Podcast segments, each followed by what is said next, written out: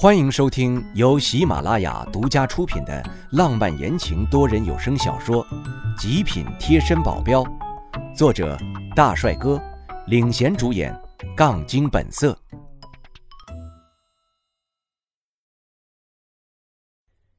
第一百五十六章，我削了你。跟刚刚的气势不同，若是刚刚是小孩子的气息，那现在就是中年人了。刚刚。他不会只是一个热身运动吧？现在的气息虽然还是一个 S 中级，可已经有点压得我喘不过气了。这太匪夷所思了！越级杀人，这是从来就没有听说过的，居然被我给遇上了，这还怎么玩啊？要是硬碰硬，我还真的有可能会输，只能走偏门了。我眼眸一沉，直视着他，却在用余光开启透视，在扫视他的全身。任何人都会有破绽的。胸口，我去，这肌肉一块一块的，一只手都抓不过来呀，比女人的胸都要大了。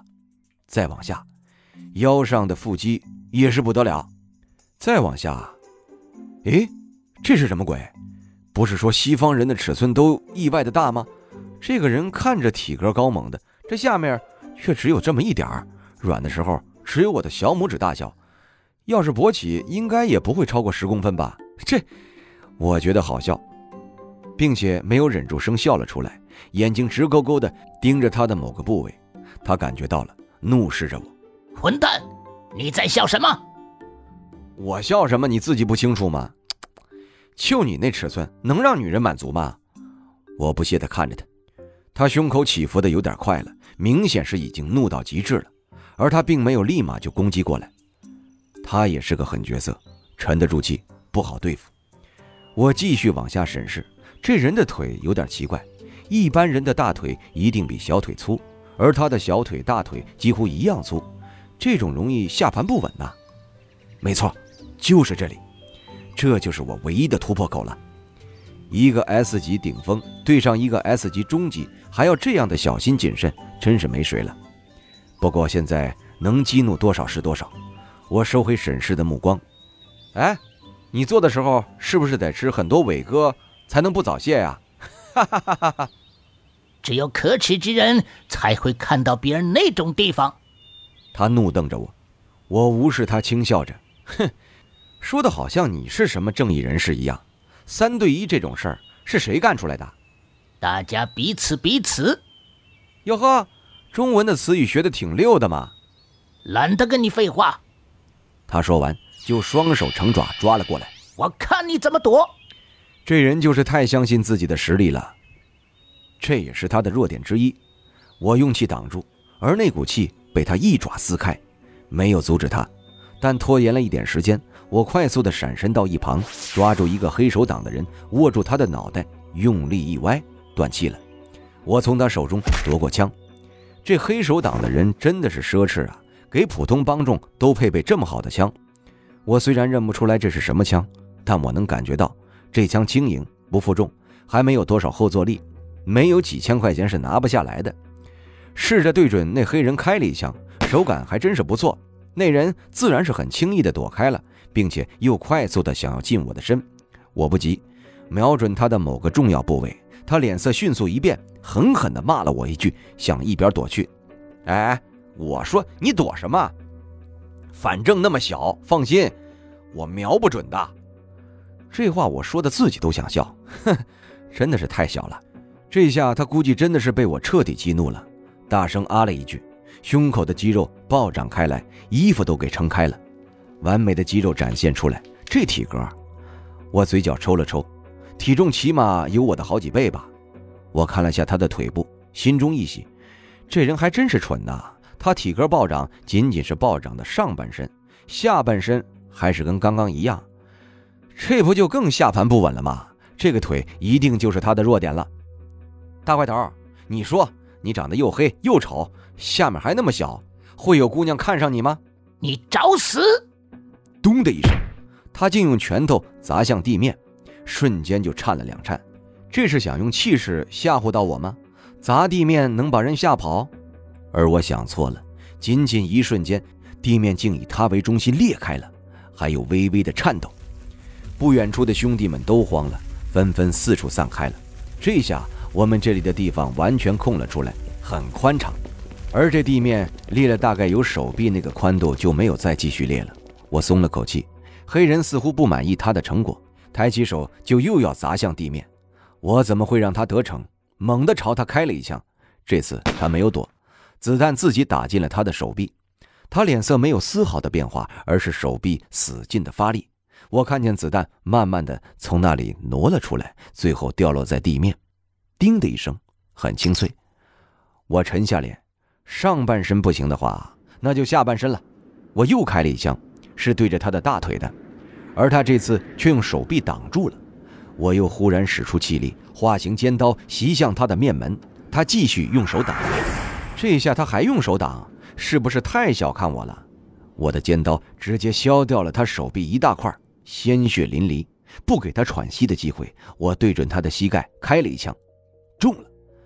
他忽地半跪在地上，膝盖猛地砸向地面，又估计是磕掉了骨头。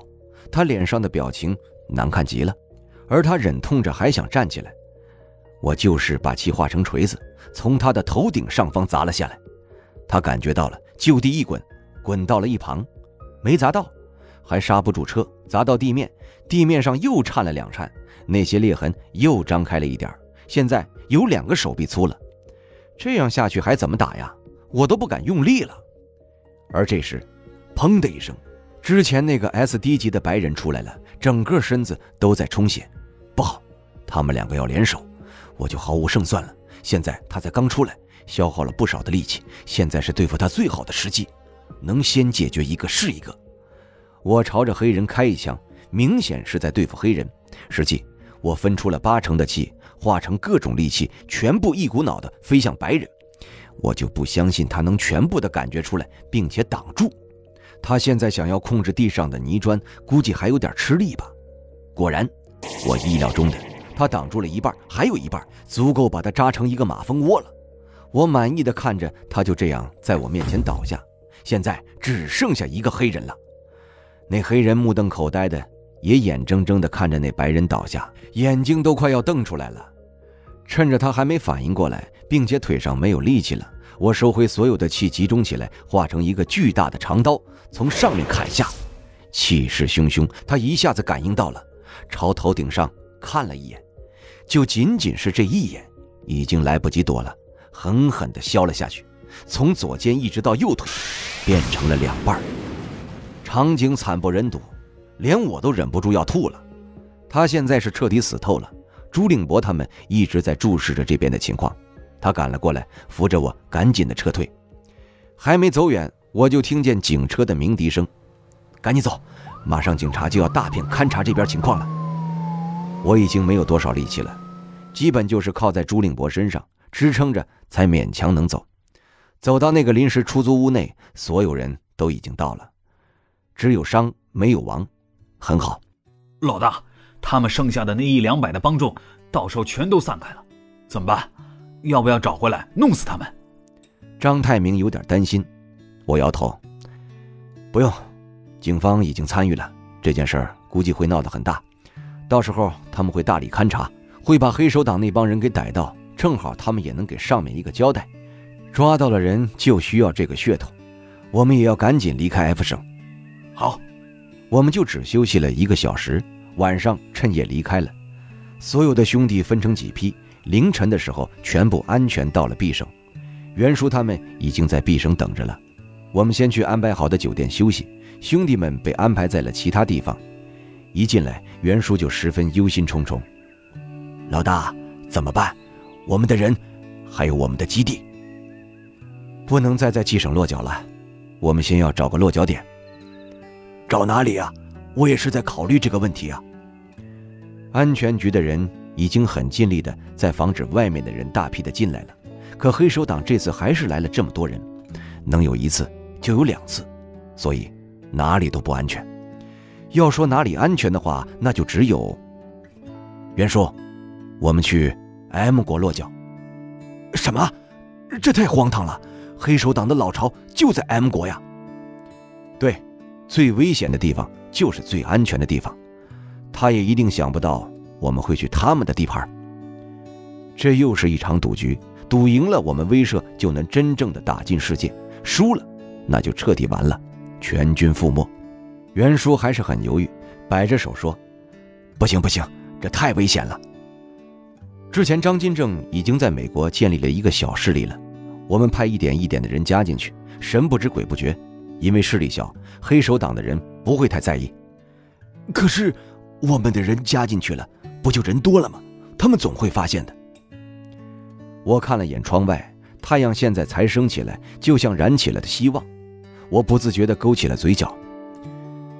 那就不加太多人好了，我们背水一战，我要让他们知道老鼠。